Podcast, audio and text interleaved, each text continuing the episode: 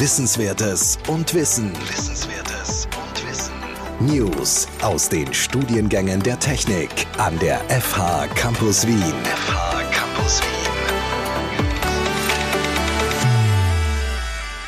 Wien. In dieser Folge und einigen kommenden Folgen werden wir die Perspektive wechseln und unsere ehemaligen Studierenden zu Wort kommen lassen.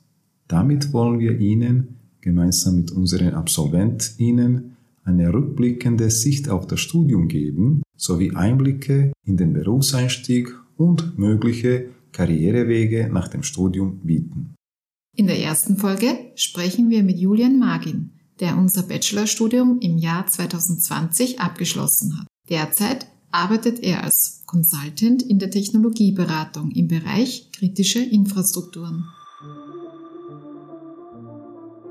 Die Entwicklung der Informatik und digitalen Kommunikation war nie so schnell wie heute. Und sie wird nie so langsam sein wie heute. In diesem Podcast stellen wir wichtige Themen rund um unsere Informatikstudiengänge der FH Campus Wien vor, die Sie optimal für diese Entwicklung vorbereiten werden. Willkommen zu dieser Folge von unserem Podcast 10 nach 10. Mein Name ist Igor Miladinovic und ich bin der Studiengangsleiter von den Studiengängen Computer Science and Digital Communications und Software Design and Engineering. Willkommen auch von meiner Seite. Mein Name ist Sigrid Schäfer-Wenzel und ich unterrichte in diesen beiden Studiengängen. Mit dieser Folge starten wir ein neues Thema in unserem Podcast. Bis jetzt haben wir über Lernveranstaltungen gesprochen, über wichtige Themen die für das Studium relevant sind, auch über Tipps für das Studium. Und jetzt haben wir uns entschieden, mit unseren Absolventinnen und Absolventen zu reden, damit sie so Einblick bekommen, was passiert mit einigen von unseren Studierenden nach dem Studium. Und ich freue mich, dass ich heute als Gast Julian Magin begrüßen darf. Julian Magin hat bei uns den Bachelor studiert und vor einigen Jahren fertig geworden. Und am Anfang würde ich Julian Magin bitten, dass er sich kurz vorstellt.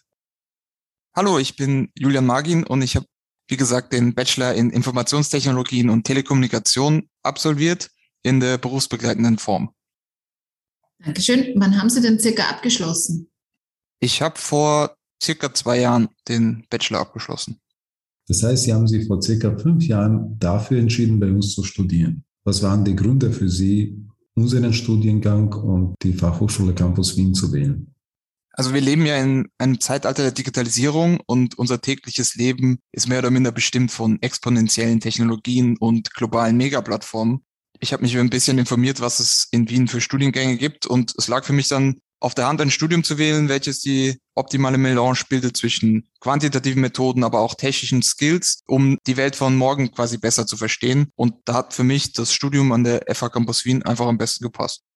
Vielen Dank. Was haben Sie dann nach dem Studium in den letzten zwei Jahren gemacht?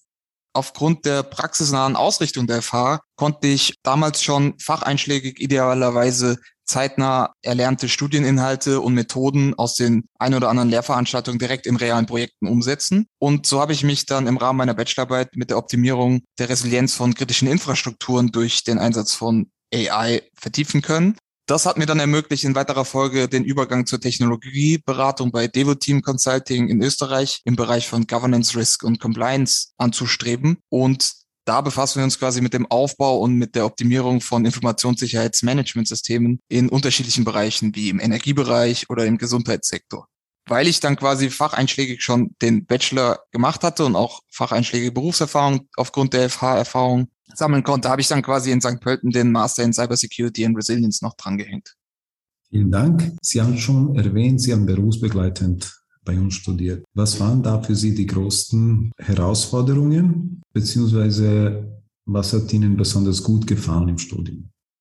Also die größten Herausforderungen waren natürlich zuerst mal das Zeitmanagement, aber auch ganz am Anfang Lehrveranstaltungen mit Virtualisierungssoftware umzugehen, da persönlich noch nicht so viel ähm, Berührungspunkte hatte. Aber aufgrund der kleinen Gruppen, die wir hatten und immer einer dabei war aus unserem Studierendenpool, der sich ein bisschen besser ausgekannt hat, haben wir wirklich gute Lerngruppen bilden können. Und das hat mir eigentlich dann ganz gut gefallen, weil das ein sehr reales Arbeitsszenario auch war. Und genauso auch die innovativen Lehrkonzepte wie in Mobile App Developments, beispielsweise über Inverted Classroom, dass man quasi Theorie-Input bekommt, sich dann selber an kleineren Projekten den Theorie-Input mit Praxis verknüpfen kann und entsprechend seine eigene Lernkurve durch Reflexion immer wieder selbst beurteilen kann. Das fand ich ganz, ganz spannend. Dankeschön. Sie haben schon erwähnt, Sie haben berufsbegleitend studiert. Zeitmanagement war für Sie ein Thema. Haben Sie rückblickend irgendwelche Tipps für berufsbegleitend Studierende? Ganz klar mit den jeweiligen Verantwortlichen natürlich das vorher abzusprechen in der Arbeit, damit das auch von den Ressourcen entsprechend eingetaktet werden kann. In meinem Fall war es so, dass dann quasi während den Semesterferien ich gesagt habe, ich bin dann Vollzeit verfügbar, aber während der Semester weil ich natürlich wusste, wie umfangreich Uni-Projekte sein können, dass ich dann gesagt habe, ich reduziere meine Stunden, um entsprechend auch qualitative Projekte an der Uni liefern zu können. Also quasi diesen Mix aus vorlesungsfreier Zeit, mehr Arbeitspensum, während Vorlesungen dann quasi das Arbeitspensum anzupassen, um halt auch in den Uni-Projekten entsprechend Fortschritte zu erzielen. Das ist, glaube ich, ganz wichtig, dass man sich das vorab immer bewusst ist. Sehr schön. Und können Sie uns irgendwie zusammenfassend sagen, was sind so die wichtigsten Eigenschaften, die Sie für Ihre jetzige Position in Ihrem Beruf brauchen?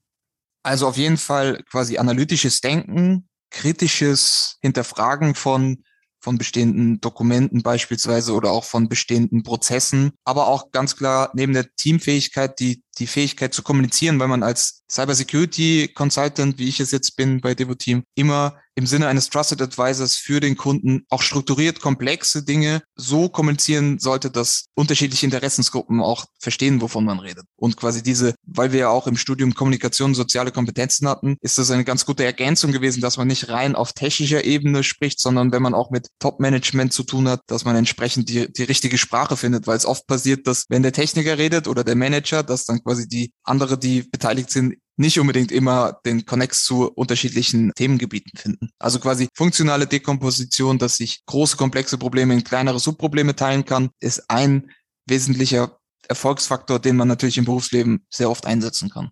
Dankeschön. Wir wissen ja, dass sich im Informatikbereich Technologien sehr rasch ändern. Wie halten Sie sich denn fachlich auf dem Laufenden?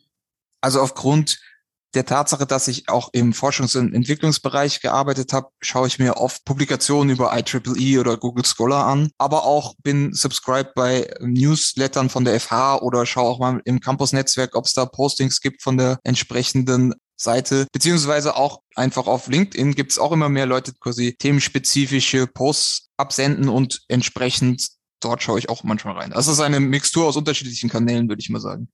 Mhm. Und jetzt, wenn wir beim Fachlichen bleiben. Mit welchen Programmen, Tools, Methoden arbeiten Sie jetzt beziehungsweise haben Sie bis jetzt gearbeitet, die Sie aber im Studium kennengelernt haben?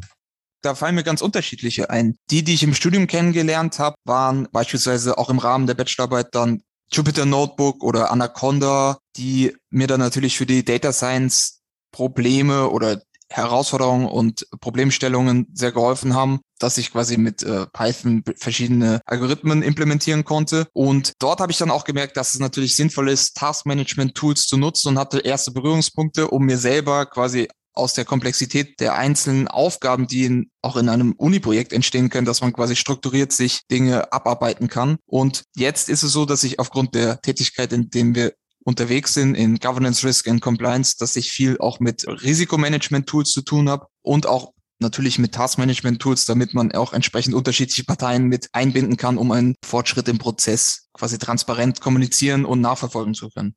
Gut, und zum Schluss jetzt noch so die obligatorische Frage, wo möchten Sie denn beruflich in circa fünf bis zehn Jahren sein?